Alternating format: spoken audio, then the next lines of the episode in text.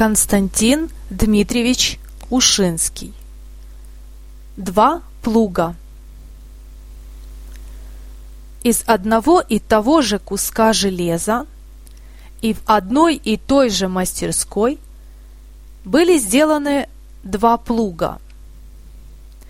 Один из них попал в руки земледельца и немедленно пошел в работу, а другой долго и совершенно бесполезно провалялся в лавке купца.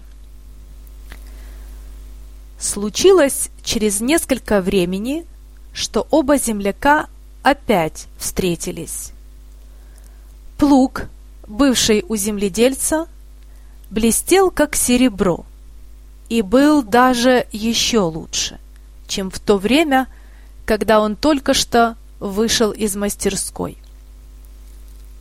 Плуг же, пролежавший без всякого дела в лавке, потемнел и покрылся ржавчиной.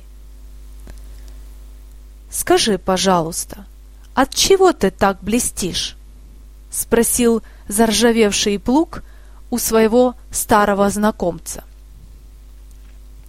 «От труда, мой милый», — отвечал тот.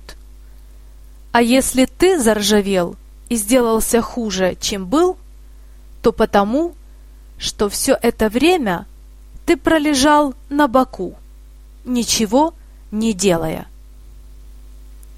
Конец сказки.